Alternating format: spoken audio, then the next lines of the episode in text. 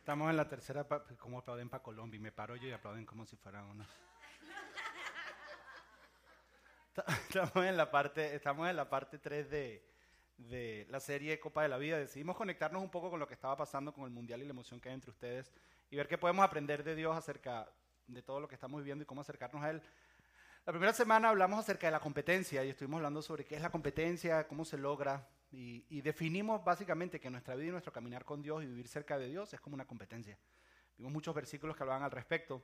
La semana pasada estuvo muy bueno, hablamos sobre el entrenamiento y dijimos que los campeones se definen en el entrenamiento y no en la cancha. Dijimos que el entrenamiento es lo que hace la diferencia entre aquellos que llegan a la meta y aquellos que se quedan en la mitad. Que si te mantienes entrenando, vas a poder llegar entonces a la meta, al final, y vas a poder ser un campeón. Que los campeones se definen en el entrenamiento. Eh, si quieres escuchar de estas enseñanzas, puedes ir a Iglesia Doral y, y- y ahí puedes escuchar completamente gratis y compartirlo con personas. Hoy vamos a hablar sobre la final. Hoy ya es la última parte ya de la serie, aunque vamos a seguir con la emoción del Mundial entre nosotros, pero es que mantenernos por todo el tiempo del Mundial eh, ya, ya era como que mucho. Entonces, eh, hoy es la final y hoy vamos a hablar acerca de algo que eh, es algo que es muy fuerte en nosotros, y es que nosotros nos hemos dado cuenta desde que empezamos Iglesia Doral, que el ser humano siempre tiene este deseo de acercarse a Dios, pero nosotros lo complicamos. No sé si te has dado cuenta, hay una naturaleza en el ser humano que él quiere acercarse a Dios. Es más, la Biblia misma lo dice, que nosotros constantemente queremos buscar a Dios, pero nosotros complicamos el buscar a Dios. Eh, nosotros queremos seguir a Jesús, hay mucha gente que quiere seguir a Jesús y tal vez tú has ido a alguna iglesia con el deseo de seguir a Jesús y te han puesto un montón de reglas y un montón de normas que lo que hace es complicarte y no conoces cuál es la meta final. Son tantas las reglas y tantas las normas que nos ponen que no entendemos cuál es la meta y cuál es el gol. Y para poder ganar una competencia, si el seguir a Jesús, o si el caminar al lado de Jesús, o si el caminar cerca de Dios es como una competencia en tu vida, entonces tienes que definir exactamente cuál es la meta. Tienes que tener una meta clara. Yo creo que a veces lo hemos complicado tanto que nos enfocamos mucho en las reglas y en todo lo que tenemos que hacer y se nos va de vista cuál es exactamente la meta, qué es lo que Dios quiere en nuestras vidas, qué es lo que Dios quiere en nuestros corazones, qué significa seguir a Jesús de cerca. Es importante tener una meta clara. ¿Por qué es importante? Miren, por ejemplo, en el baloncesto. En el baloncesto la meta es extremadamente clara. Tienes que meter canastas. Y el que meta más canasta gana. En el soccer, en el fútbol, es extremadamente claro. Tienes que meter goles. El que meta más goles gana. Pero muchas veces nosotros como cristianos no sabemos cuál es nuestra meta. Y estamos cansados y estamos frustrados. Es necesario que nosotros en nuestro caminar con Dios sepamos cuál es nuestra meta y sepamos qué significa ganar para que un día podamos hacer algo como esto. Miren. No, la próxima. Para que un día puedan hacer algo como esto. miren.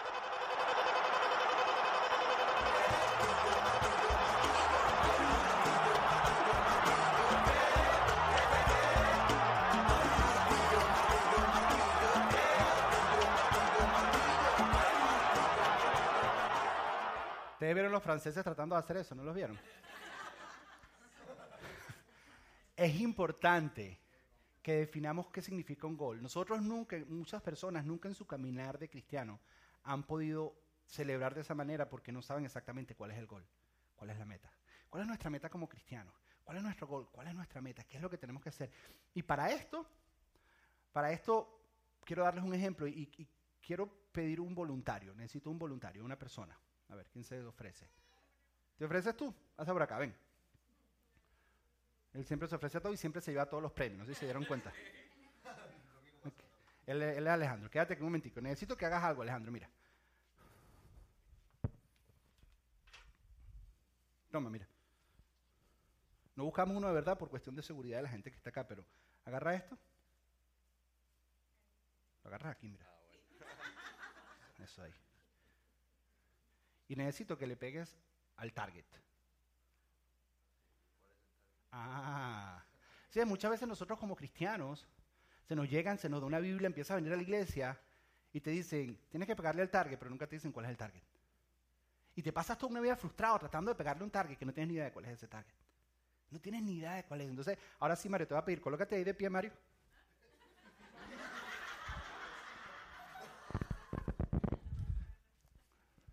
Mira, yo le voy a poner esto aquí a Mario. Ve. No, mentira, mentira. Ese no es. Ese no es el target. Fíjense. Este es el target. No, quédate de pie, Mario, no es juego. ¿Ok? Ahora, voy a, voy a, voy a, taparte la cara. Voy a enseñarte cómo se usa por beneficio de Mario, ¿ok? No, no, tranquilo. Fíjate, imítame, mira lo que voy a hacer, lo agarras aquí, lo agarras aquí, ¿ves? Ajá, me tiene, no me confía. Tantos años, no confía en mí. Mire, le pegas al target. ¿Viste? ¿Ok? ¿Crees que puedes hacerlo? Imita todo lo que yo hice.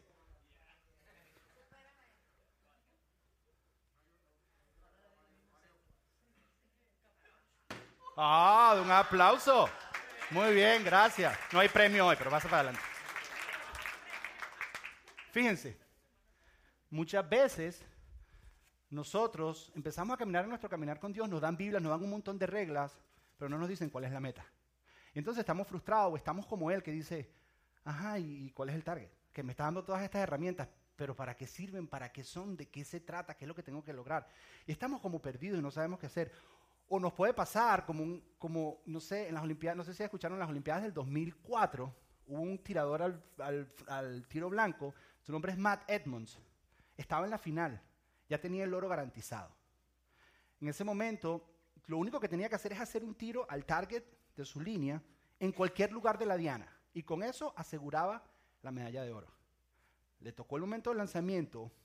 En ese momento él dispara y voltea donde los jueces diciéndole, se equivocaron, hay un problema con el sistema porque le pegué en el centro y no me están dando puntos. Después los jueces se le acercan cuidadosamente y le dejan saber que él estaba en la línea 3 y él le disparó el target de la línea 2. Y le tuvieron que poner cero. Y de estar llegando al primer lugar, quedó de octavo.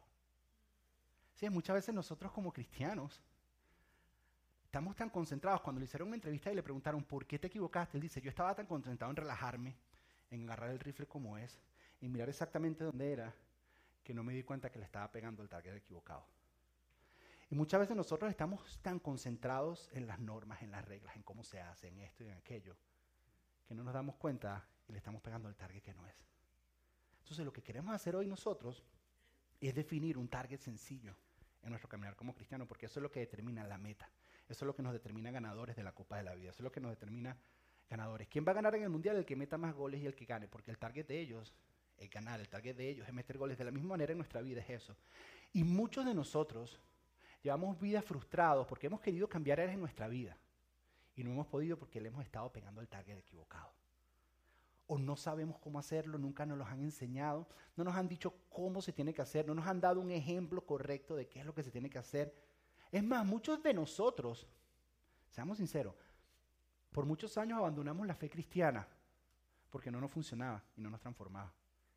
Y regresamos ahorita una vez más, dando una segunda oportunidad porque decimos, es que yo sé que ahí es donde está, pero de alguna manera no te dieron el target correcto y tu vida seguía igual y tú ibas y ibas y no había ningún cambio en tu vida. Y era porque nunca te definieron el target correcto. Entonces, en esta mañana nosotros queremos definir el target correcto porque queremos que tu vida empiece a ser transformada, empiece a ser cambiada.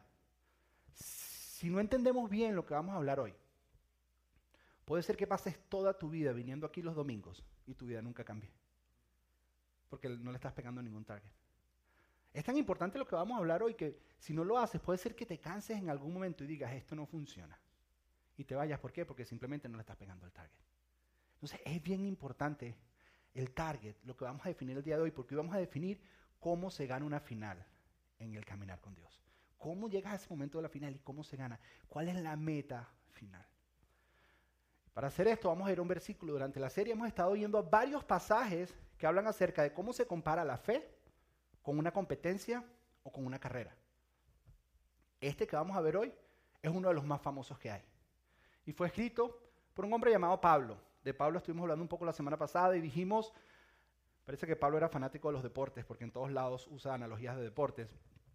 Y hablamos de que él era, su meta era perseguir la iglesia, en ese entonces se llamaba Saulo, hasta que un día tiene un encuentro con Jesús y su nombre se le cambia a Pablo y se convierte de ser la persona que más persigue iglesia y las destruye a la persona que más funda iglesias. Y la manera en que hizo eso, lo hizo a través de tres viajes. Y uno dice, tres viajes, ah, pero eso fue facilito. Fue y vino, fue y vino y fue y vino. Pero fue entre tres viajes en un periodo de 12 años. Es decir, que cada viaje era aproximadamente cuatro años. Su primer viaje lo hizo por toda y plantó un montón de iglesias. Y luego regresó a Jerusalén y fue a hacer su segundo viaje. Y su estrategia en su segundo viaje era ir a visitar todas esas iglesias que había plantado. Era lo más lógico, pero en el camino siente de parte de Dios no seguir yendo a Asia y se dirige a Europa. Y es la primera vez que el mensaje de Jesús es enseñado en Europa. Y se lo dirige precisamente a una ciudad llamada Filipo. Esta ciudad era una colonia romana. En esta ciudad no había muchos judíos. Es más, en esta ciudad no había sinagogas. Pablo siempre llegaba a un lugar y iba a la sinagoga. Aquí no había sinagoga. ¿Qué hacían ellos? Ellos salían como a una milla fuera de la ciudad, a donde había un río y se reunían a orar. Todos los judíos los sábados hacían eso. Y Pablo va ese sábado, que está en la ciudad, a hacer eso. En el camino se encuentra una mujer llamada Lidia. Algunos comentaristas dicen que su nombre era Lidia y otros dicen que simplemente se referían a ella como la de Lidia, porque Lidia es otra ciudad. Es como decir el colombiano, el dominicano, el mexicano. Diferentemente, se encuentra con esta mujer que estaba yendo a esta reunión de los judíos. Y Pablo le enseña acerca de Jesús y esta mujer recibe el mensaje de Jesús. Pablo entonces entra en la ciudad, ya tiene donde quedarse, y mientras se está quedando en casa de Lidia y mientras está caminando por la ciudad, pasa algo bien interesante. Una mujer que tenía espíritu de adivinación, dice la Biblia empieza a perseguir a Pablo y a Silas, su compañero de viaje, y empieza a gritar detrás de él y empieza a decir, estos vienen de parte de Dios, estos vienen de parte de Dios. Dice que Pablo se cansó, se volteó, reprendió el espíritu y en ese momento ya quedó libre. La mujer estaba feliz. El dueño del negocio de la línea psíquica se molestó muchísimo. Porque se le había ido la persona que le adivinaba. ¿Y qué hacen? Mandan a meter preso a Pablo. Y lo meten preso.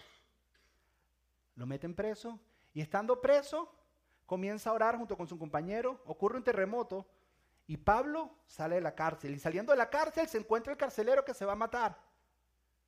Y Pablo le dice, no, y le enseña acerca de Jesús y el carcelero acepta a Jesús.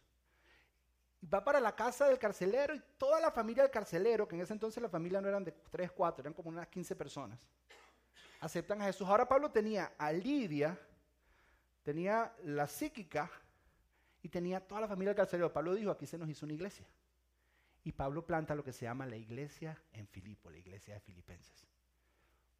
Muchos creen que era la iglesia favorita de Pablo. Era una iglesia extremadamente saludable. Fue la iglesia que más visitó en sus viajes. Hubo iglesias que él dejó y nunca volvió a visitar. Esta constantemente le estaba visitando. Y muchos años más tarde, ya Pablo en una situación diferente, Pablo recibe una ofrenda de parte de esta iglesia donde lo quieren ayudar en una situación que él estaba viviendo. Y Pablo les escribe una carta de agradecimiento.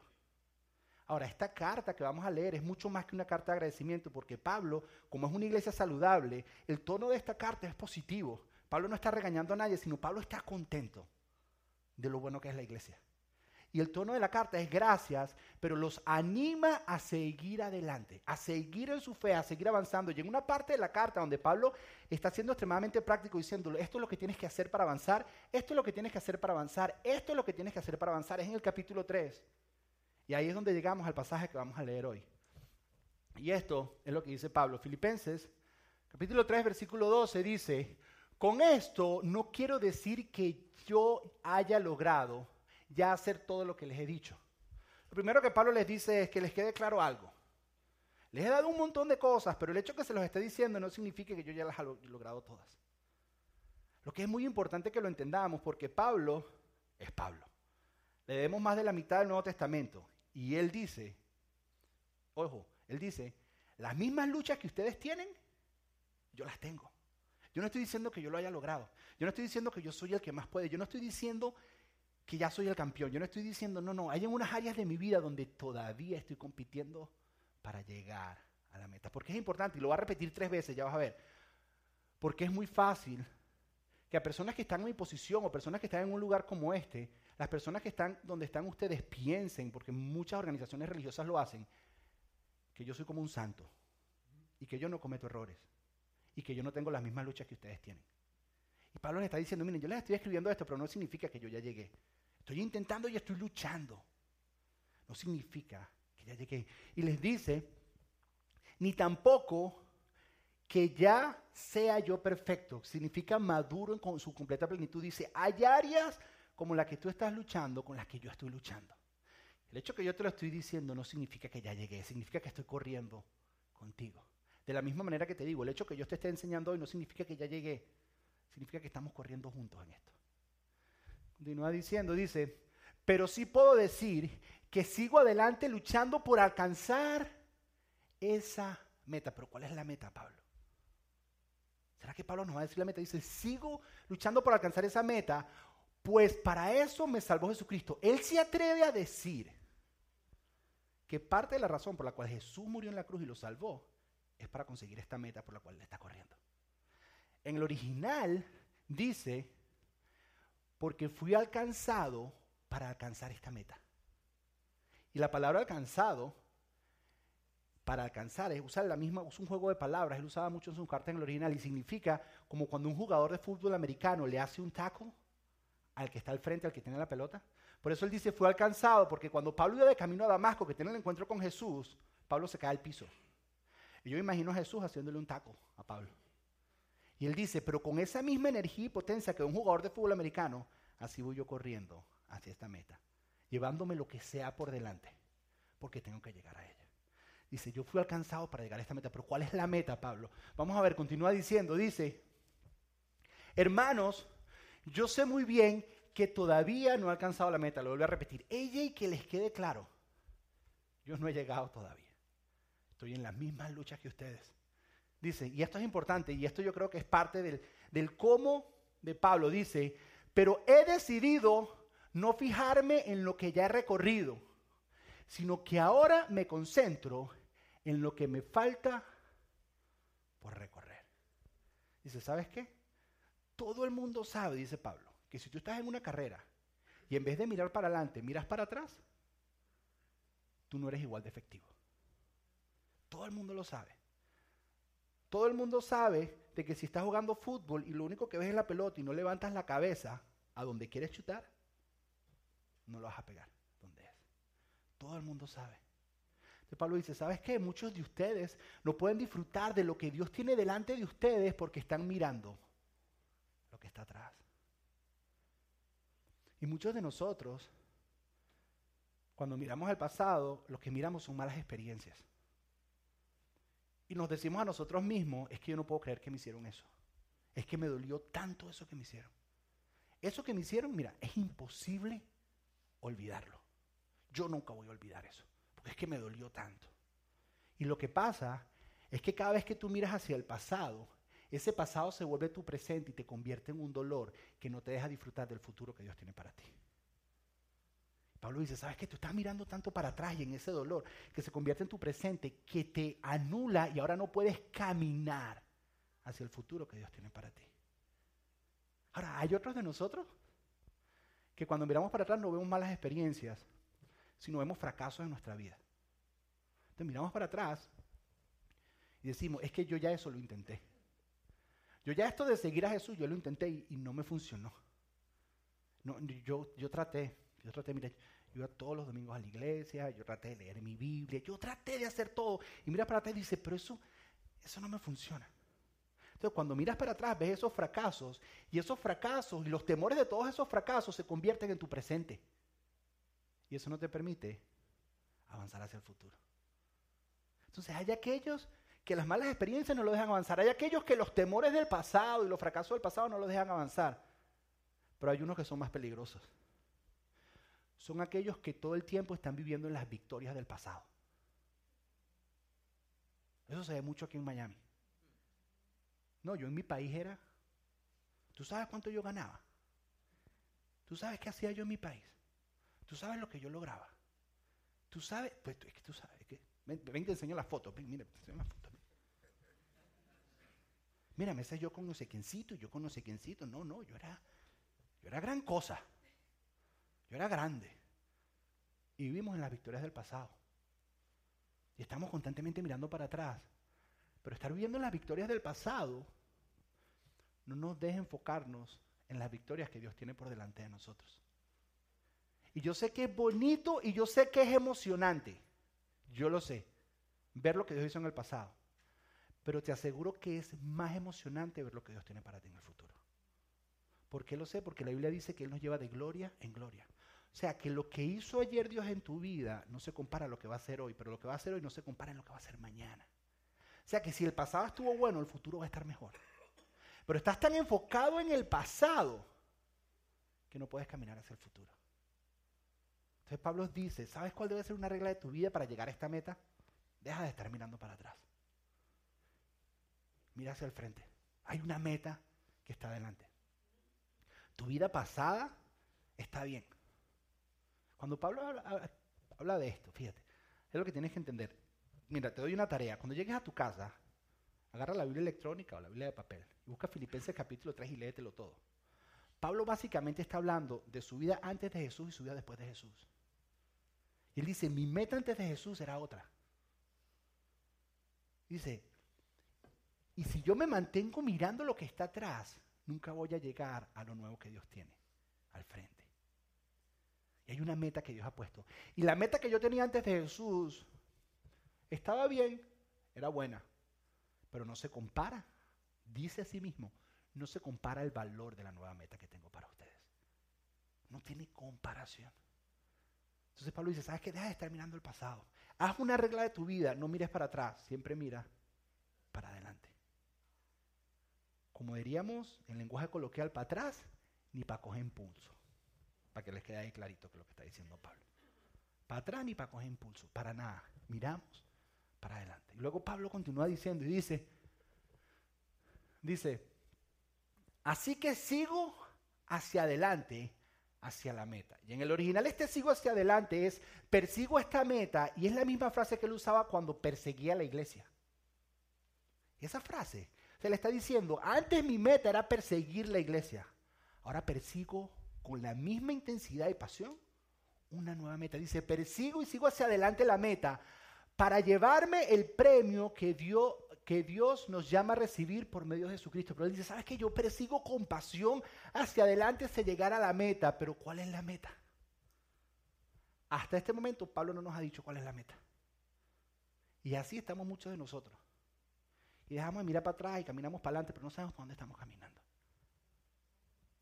¿Cuál es la meta que tanto Pablo habla? Mira, para Pablo está tanto intención de vida que unos versículos más adelante, te repito, léete el capítulo 3 de Filipenses. Pablo dice, en esto imítenme, en perseguir esta meta con pasión, imítenme. Pero ¿cuál es la meta, Pablo? Fíjense, nosotros empezamos leyendo en el capítulo 2, en el versículo 12, y la meta la encontramos en el versículo 10 y 11. ¿Por qué hice eso? Porque si les digo la meta primero, ustedes se van a enfocar más en el cómo que en el qué. Y por mucho tiempo, muchas veces en la iglesia nos enseñan así. Y yo ya les expliqué el cómo, pero ahora les quiero decir el qué. Les quiero decir cuál es la meta de la que Pablo está hablando. Ya entendiste que es olvidando el pasado, ya entendiste que es caminando hacia el frente, ya entendiste que tienes que dejar tu vida ahí haciéndolo. Que si tú como cristiano quieres seguir a Jesús, Pablo dice, esta es la meta. Dios dice, esta es la meta. Ok, pero ¿cuál es la meta? En la primera semana hablamos de que la meta era Jesús. Pero ¿qué acerca de Jesús? ¿Qué? Jesús, ¿qué? ¿Qué es la meta? Filipenses capítulo 3, versículo 10. Pablo dice lo siguiente. Esta es su meta. Quiero conocer a Cristo. Dice, la meta de mi vida es conocer a Jesús. Ahora, hay una gran diferencia entre saber de Jesús y conocer a Jesús. Tú puedes venir todos los domingos acá y escuchar lo que hablamos y saber de Jesús, pero no conocer a Jesús. Muchas personas piensan que conocer a Jesús es venir a la iglesia. Fíjense. Muchas personas piensan que conocer a Jesús es leer la Biblia todos los días. Muchas personas piensan que conocer a Jesús es orar todos los días. Eso es parte, pero eso no es conocer a Jesús. Eso es parte, pero no es conocer. Y si tú haces de tu meta de conocer a Jesús lo incorrecto, le estás pegando al target equivocado. Porque tú lees la Biblia para algo y tú oras para algo. Hay una meta más grande. ¿Cuál es la meta? Conocer a Jesús cómo. Fíjense, Pablo habla de conocer a Jesús en toda su plenitud y dice, conocer a Jesús dice, y experimentar el gran poder que lo levantó de los muertos. Y decimos, yes, poder, porque lo que queremos es poder. No sé si has estado en alguna de esas iglesias que todo es poder. Todo es poder. No es que el poder. Él dice, conocer a Jesús es experimentar a Jesús, pero es experimentar, escucha esto, es experimentar el poder que levantó a Jesús de los muertos. Es experimentar el poder que resucitó a Jesús. ¿Qué está queriendo decir Pablo? Que hay áreas en su vida que están muertas que necesitan ser resucitadas. Y ahí es donde experimentas a Cristo. Y ahí es donde conoces a Cristo. Hay matrimonios en este lugar que necesitan ser resucitados. Hay relaciones que necesitan ser resucitadas. Hay finanzas que necesitan ser resucitadas. Hay vidas completas que necesitan experimentar el poder de resurrección de Jesús. Cuando Él dice eso, Él no está hablando tanto del poder, del despliegue de poder en ese momento, sino la adquisición de poder que te da para que tu vida sea transformada. Y ahora, áreas de tu vida que están muertas, se manifiesta el poder de resurrección, el poder que da vida de Jesús. Él dice, yo quiero conocer a Jesús hasta el punto que resucite todas las áreas muertas que hay en mí. Y eso decimos, yes, poder, que resucite, que mi vida cambie, sí. Pero Pablo no se para ahí. Pablo dice lo siguiente, dice, quiero sufrir con él, escucha esto, y participar de su muerte para poder entonces experimentar de una forma u otra la resurrección de los muertos. Es decir, que para que experimentes la resurrección, primero tienes que pasar por la cruz. Cristo no fue resucitado sin antes haber pasado por la cruz. Lo que Pablo está queriendo decirnos, que esta es la meta. La meta es conocer a Jesús y experimentar su poder de resurrección. ¿Y cómo experimentas el poder de resurrección de Jesús? Yendo a la cruz yendo a la cruz. Ahora, lo que Pablo está queriendo decir es lo siguiente, es esto, que sin cruz no hay resurrección. Y si la meta es conocer a Jesús al punto de que resucite las áreas muertas en nuestra vida, que resucite nuestro matrimonio, que resucite nuestras finanzas, que resucite nuestras relaciones, que resucite las áreas muertas que están en nosotros, tenemos que pasar por la cruz. ¿Cuál es el problema? Que a nosotros esto no nos gusta. Nosotros queremos gloria sin cruz. Nosotros queremos gloria sin sufrimiento. Nosotros queremos ir al gimnasio, entrar al gimnasio y adelgazar de peso sin hacer ejercicio. Pagando, todos los días tienes que pagar, pero todos los meses. Pero vas al gimnasio y dices, ya me inscribí. Ya, ya me inscribí, ya. Compramos el PS90. Compré el PS90. Y ahí lo tiene. No funciona esta cosa. Yo lo compré y lo tengo. Es más, lo pongo y lo veo no me hace nada. Yo voy al gimnasio y yo veo como otros hacen ejercicio. Porque queremos los resultados sin hacer esfuerzo, sin hacer sacrificio. Entonces, no pain, no gain. Eso es lo que está diciendo Dios. ¿Sabes qué? Hay algo que tienes que hacer. Nosotros queremos bajar de peso sin cambiar nuestra dieta. Entonces queremos que inventen una pastillita para bajar de peso. O algunos se hacen operaciones, o algunos se hacen cosas porque no quieren vivir el sacrificio para llegar a la meta. Queremos resurrección y poder sin pasar por la cruz. Muchos de nosotros queremos ser millonarios sin trabajar, sin ahorrar y sin arreglar nuestras finanzas. Por eso jugamos la loto. Y soñamos cuando seamos millonarios y si vamos a ser organizados y le vamos a dar a todo el mundo y todo. Porque nosotros Queremos ser ricos sin disfrutar los sacrificios que necesitas para eso. De la misma manera, para experimentar la resurrección de Jesús, tienes que pasar por la cruz. Nosotros queremos el poder de resurrección sin la cruz. Eso es imposible. Entonces ustedes vienen aquí los domingos y escuchan y dicen, sí, yo quiero eso en mi vida, yo quiero eso en mi vida. Ah, pero si no agarras tu cruz, no lo vas a ver nunca. Jamás. Entonces tú piensas que con venir aquí, tu vida se va a transformar. Mira, es lo mismo que vayas al gimnasio y veas a todo el mundo hacer ejercicio y no hagas nada. No va a pasarte nada. Porque no estás haciendo nada. Entonces Pablo dice, ¿sabes qué? Es experimentar a Jesús, pero es experimentar la resurrección de Él. Pero para experimentar la resurrección de Él, tiene que haber cruz primero. qué significa cruz? Cruz es morir. Lo que Pablo está queriendo decir es lo siguiente, que sin muerte, sin muerte no hay vida. Para vivir, tienes que morir. A dar un ejemplo. Jesús un día lo puso de esta manera. Jesús dijo que si una semilla cae y muere, da fruto. Y yo aprendí de Fernando Arao que la semilla más grande es el coco. El coco es una semilla.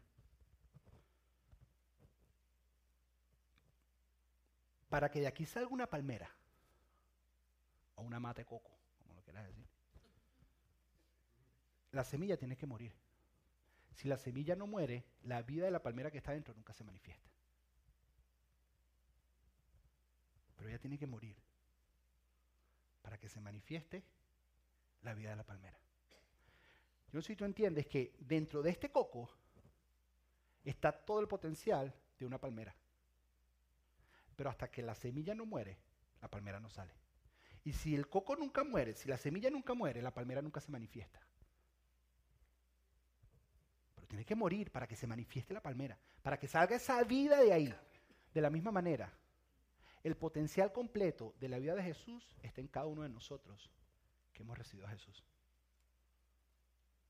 Pero si nos negamos a morir, nunca se va a manifestar esa vida de Jesús. La única manera que se manifieste el poder de resurrección es muriendo. Y Pablo dice, esa debe ser nuestra meta como cristianos. Es conocer a Jesús, pero es que es experimentar su vida en nosotros. Y la única manera que puedes experimentar su vida es el poder de resurrección. Y la única manera que es la resurrección es la cruz. Es morir. ¿Qué es morir? Morir es renunciar a ti mismo. Morir, morir es renunciar a tus derechos. Morir es que te encuentras con una situación y tienes que escoger entre lo que tú piensas y lo que Dios dice. Y renuncias y dices, yo no voy a hacer lo que yo pienso, sino voy a hacer lo que Dios dice. Y en ese momento renuncias a tus deseos y haces lo que Dios dice. Y en ese momento se manifiesta la vida de Jesús en ti y tu vida se empieza a transformar. Tu vida no se transforma por venir aquí los domingos. Tu vida se transforma cuando aplicas lo que hablamos aquí los domingos. Esa es la meta. Ese es el gol. Ahí es donde hacen el baleito colombiano. Cuando logras eso, dices, Cristo se está manifestando. Morir es renunciar. Renunciar. Eso significa que sin renuncia no hay restauración. ¿Por qué hablo de restauración? Porque lo que Dios siempre quiere es restaurarnos al original. Sin renuncia no hay resurrección, sin renuncia no hay restauración. No hay. Rodri, ¿me acompañas? Fíjate. Voy a dar un ejemplo. Tú tu esposa discuten. Y lo que tú sientes es seguir peleando porque es que tú tienes la razón. Renunciar es decir, Dios dice que debo perdonar. lo mejor te hicieron daño. Y renuncia a seguir haciéndote la víctima o a seguir buscando tener la razón. Y en ese momento, la vida de Cristo se manifiesta en tu matrimonio. Porque tú decidiste Entonces, tú quieres que tu matrimonio resucite, pero tú no quieres hacer nada diferente. Ya Cristo puso toda su vida en ti.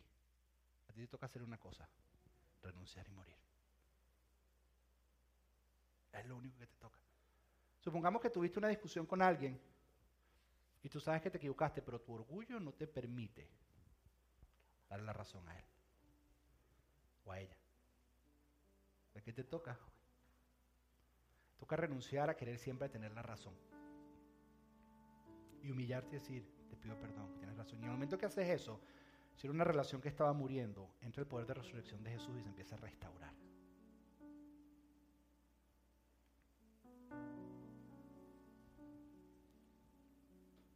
Supongamos que eres muy impaciente y que eres la paciencia de Jesús en tu vida.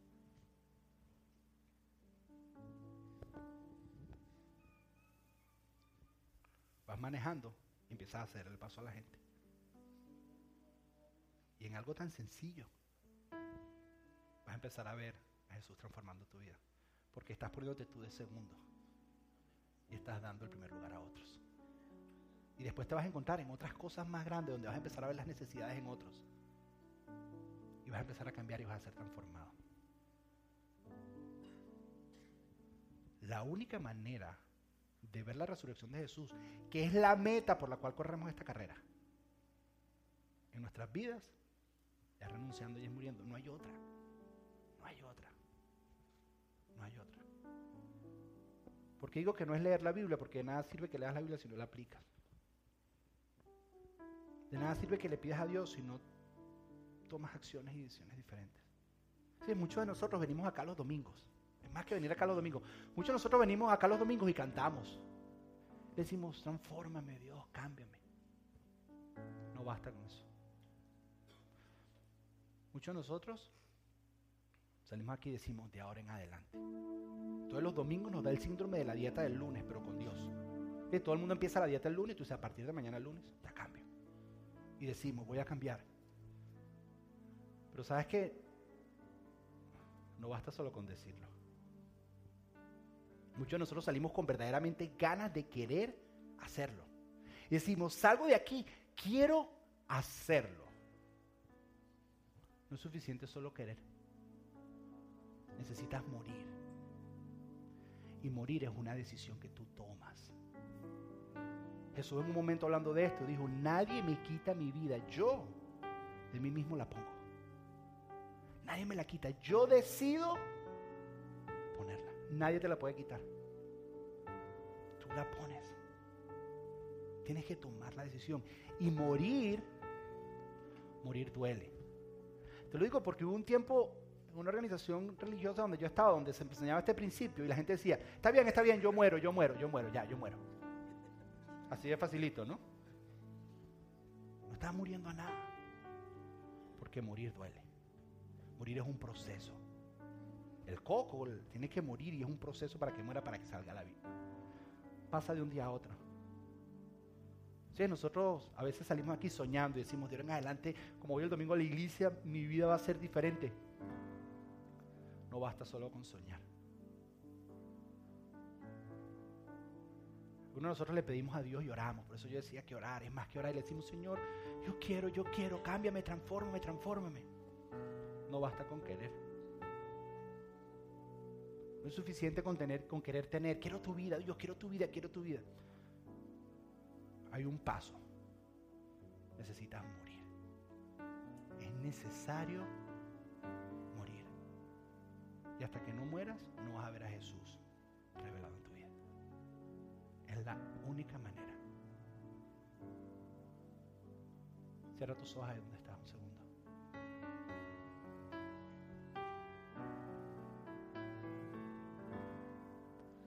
No basta solo con cantar,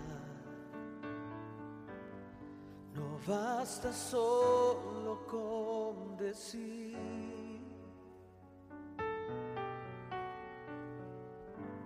No es suficiente solo con querer tener,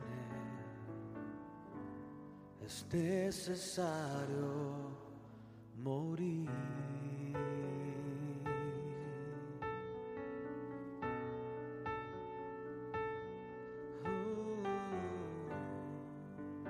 No basta solo con soñar,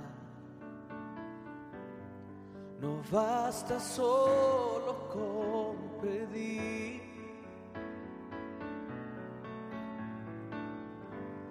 Es suficiente solo con querer tener, es necesario morir. Pero no basta solo con soñar, con desear. Es necesario tomar la decisión y decir, ojo, y ahorita vamos a hacer una oración y voy a decir, ¿cuántos aquí deciden morir? Y ustedes van a decir, yo,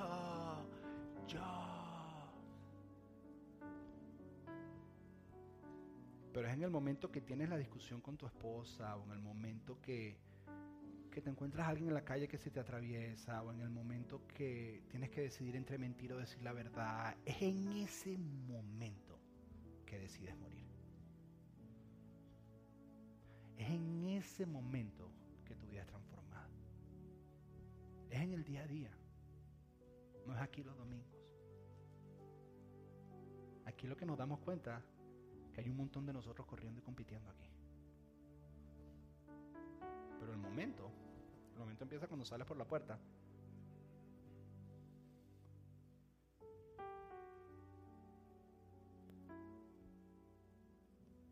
Y te toca hacer o esperar más en el restaurante de lo normal y entonces atropellas a la mesonera porque, porque tarda tanto. Si yo tengo mi derecho, estoy pagando aquí. No, no es tu derecho. Necesario morir. al momento que tienes esa discusión con tu esposo, a lo mejor algunos están aquí y andan peleados o yo no sé. Y uno tiene que pedir perdón o el otro tiene que perdonar o yo no sé, pero es en ese momento que mueres. El momento de morir, aquí ahorita vamos a orar y Mario canta tan lindo y todo. ¡Ah! ¡Qué lindo!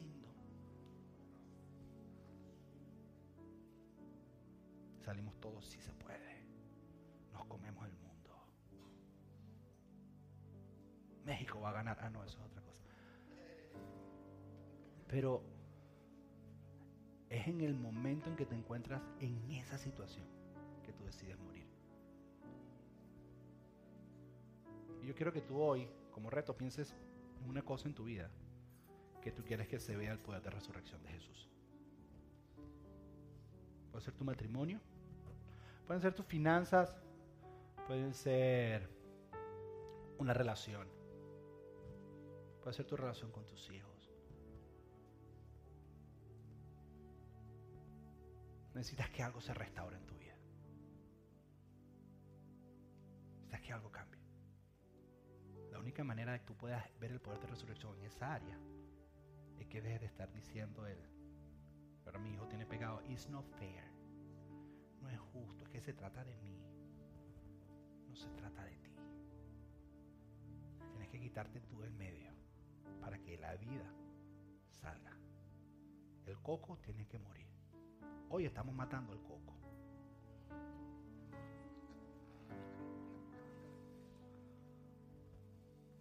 Se trata de eso.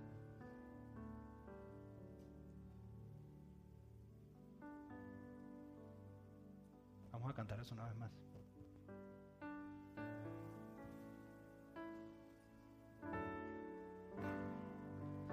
No basta solo con cantar. ¿Ves? Hacer lo que estamos haciendo no es suficiente. No basta solo con decir. No es suficiente. Solo con querer hacer, Solo con querer. tienes que entender esto. Es necesario morir. Una vez más, dile, no basta solo con soñar, No basta solo con basta solo ni siquiera con pedirle a Dios. No basta solo con pedir. No es suficiente querer tener ni siquiera. No es suficiente solo con querer tener. Es necesario morir. Es necesario morir. Dame tu vida, Dios. Dame tu vida, esa clase de vida que sabes dar. Dame tu vida, yo quiero vivir solo para ti. Dame tu vida, resucítame